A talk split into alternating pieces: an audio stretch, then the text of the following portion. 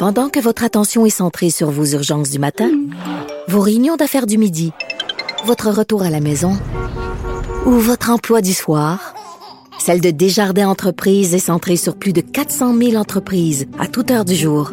Grâce à notre connaissance des secteurs d'activité et à notre accompagnement spécialisé, nous aidons les entrepreneurs à relever chaque défi pour qu'ils puissent rester centrés sur ce qui compte, le développement de leur entreprise.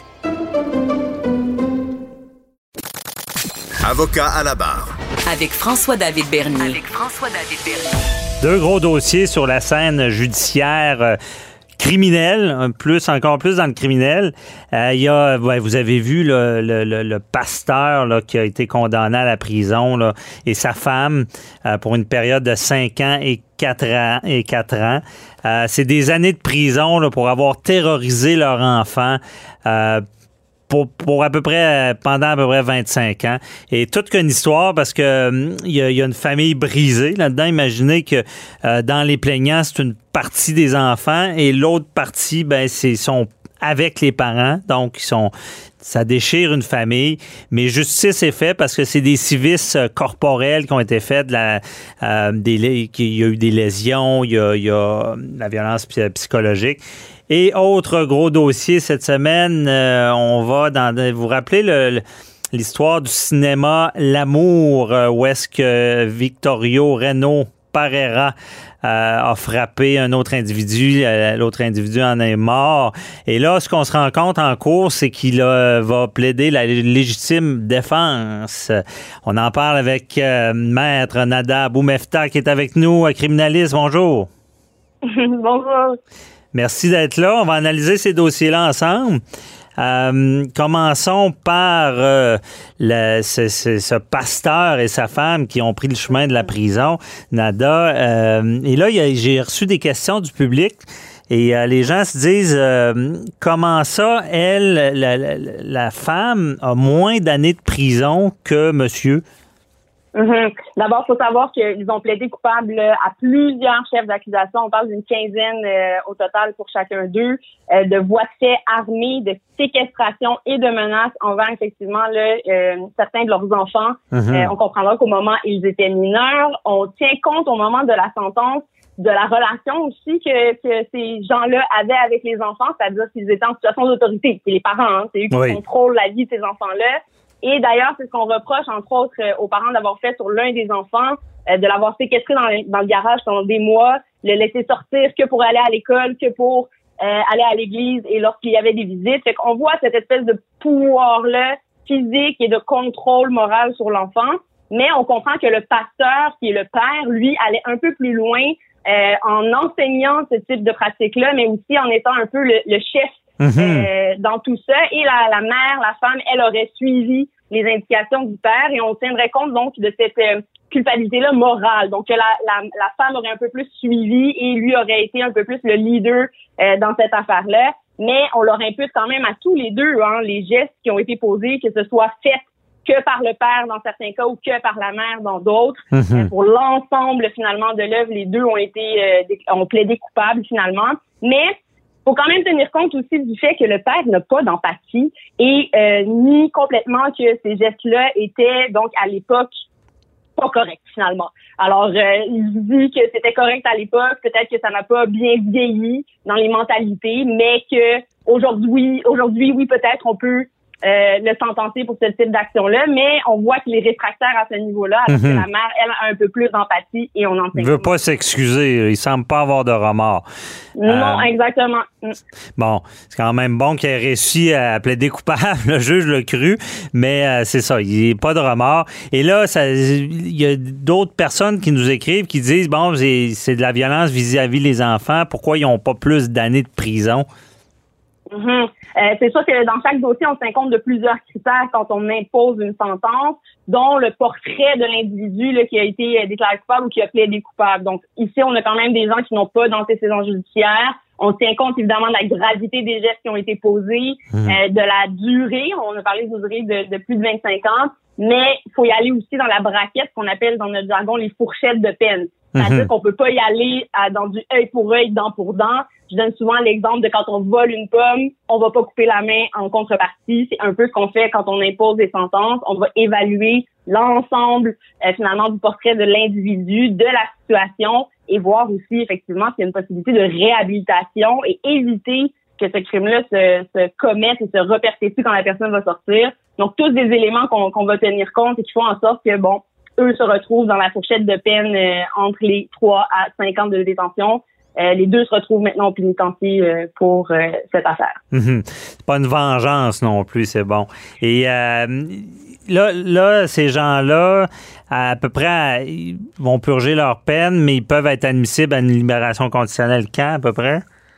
Euh, je suis pas carcéraliste, donc je ne suis pas spécialisée dans le domaine, mais il faut savoir que effectivement, là, depuis euh, l'arrivée de Harper, qui date quand même, mais les modifications n'ont pas été refaites après. Euh, les gens, normalement, au tiers de leur sentence, peuvent faire une demande de libération et à ce moment-là, il faudrait voir les critères qui sont en place. Mais mhm. ce qu'on vise quand on demande une libération conditionnelle où on ne purge pas l'entièreté de sa sentence, ce que les gens doivent comprendre, c'est quand on sentence quelqu'un, oui, il y a un effet dissuasif. On veut pas qu'elle recommence, mais on veut aussi que cette personne-là se réhabilite dans la société. Donc, si elle est capable, elle a atteint certains critères et qu'elle démontre qu'elle a un plan, par exemple, de sortie, souvent avec de l'aide, de l'accompagnement, que ce soit psychologique, que ce soit avec des thérapies externes, avec d'autres professionnels autour, donnons le cas de ces deux individus-là qui pourraient peut-être aller chercher de l'aide du soutien pour s'assurer que leurs mœurs et pratiques soient à jour, disons-le comme ça. Mhm. euh, ils pourraient le faire et demander une remise en liberté. L'idée, c'est que les gens, une fois qu'ils sont détenus, on ne veut pas euh, qu'ils deviennent finalement euh,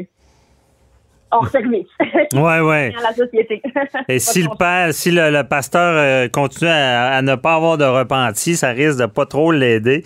Euh, autre dossier, euh, bon, qui fait parler, qui fait jaser, comme on dit, le dossier Victorio Renault Pereira.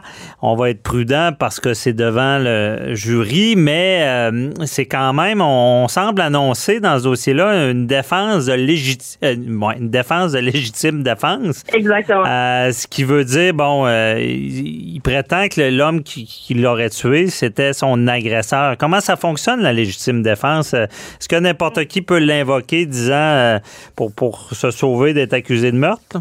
D'abord, revenons un peu sur le, contexte de cette affaire-là. On est au cinéma L'amour et effectivement, il y a eu des échanges entre le monsieur qui est accusé et l'individu qui est décédé aujourd'hui, c'est faut le mentionner. Donc, il est accusé d'homicide involontaire à ce stade-ci.